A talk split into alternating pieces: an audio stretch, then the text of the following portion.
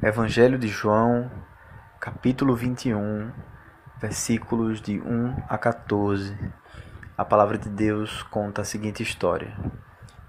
Depois disto, tornou Jesus a manifestar-se aos seus discípulos junto ao mar de Tiberíades, e foi assim que ele se manifestou.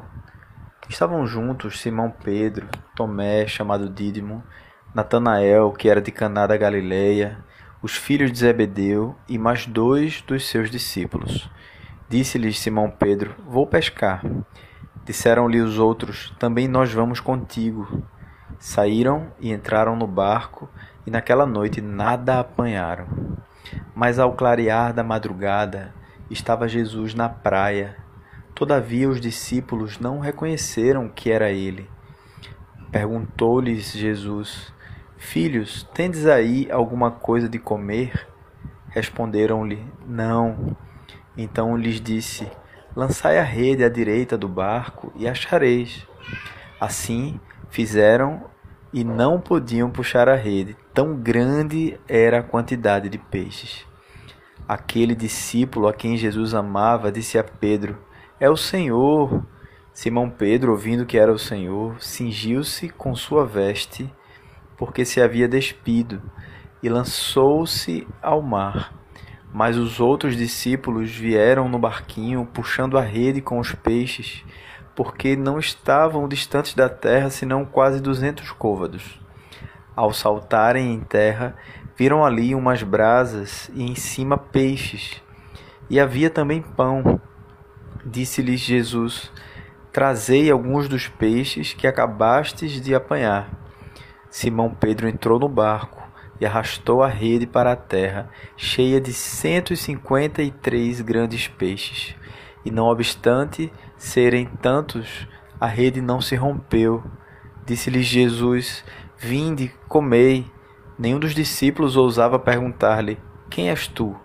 Porque sabiam que era o Senhor.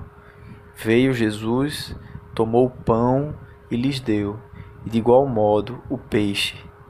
E já era esta a terceira vez que Jesus se manifestava aos discípulos, depois de ressuscitado dentre os mortos.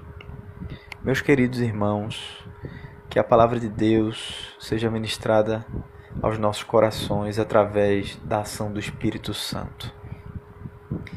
Queridos, nós vimos nos nossos últimos devocionais sobre a negação de Pedro sobre a negação dos outros discípulos em relação ao Senhor Jesus. Nós aprendemos, em resumo, que nós não devemos confiar em nós mesmos, mas devemos viver o Evangelho totalmente baseados na graça de Deus, porque nós somos capazes dos piores pecados que nós podemos imaginar. E aqui nesta porção das Escrituras, nós podemos contemplar o Deus gracioso indo em direção aos seus discípulos. Contudo, homens pecadores, homens que não mereciam essa atitude do Senhor. O Senhor Jesus se aproxima daqueles homens que estavam pescando, se coloca ali numa posição estratégica. Eles estão saindo fracassados do mar e ele incentiva aqueles homens a jogarem a rede do lado direito. Aqueles homens não percebem que era Jesus. Eles jogam a rede, algo acontece, o poder de Deus age e eles conseguem tirar a rede cheia de peixes. Eles se alegram, os olhos deles se abrem, eles percebem que é Cristo que está ali. Pedro sai correndo, bota a roupa e vai em direção a, a Jesus. É, e algo muito bonito, irmãos, que eu gostaria de destacar, acontece a partir do versículo 9, que diz assim: Ao saltarem em terra, viram ali umas brasas, e em cima peixes, e havia também pão. Disse-lhes Jesus: Trazei alguns dos peixes que acabastes de apanhar. Simão Pedro entrou no barco e arrastou a rede para a terra, cheia de 153 grandes peixes. E não obstante serem tantos, a rede não se rompeu. Disse-lhe Jesus: Vinde, comei.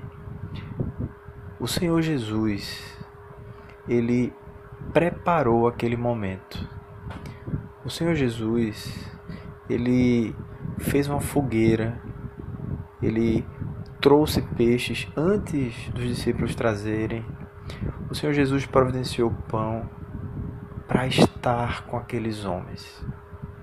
Queridos, é constrangedor saber que o Deus que nós negamos, muitas vezes dia após dia, é o mesmo Deus que, sendo o Deus do universo, o sustentador de todas as coisas, ele prepara uma mesa com brasa, com pão, arruma os peixes lá para que a gente sente com ele, esteja com ele, desfrute dele, ouça o que ele tem a dizer, para que a gente se alegre nele.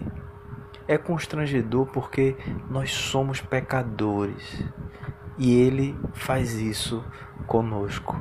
Ele estava fazendo isso aqui com seus discípulos. Ele estava fazendo isso aqui com Pedro, que o havia negado três vezes.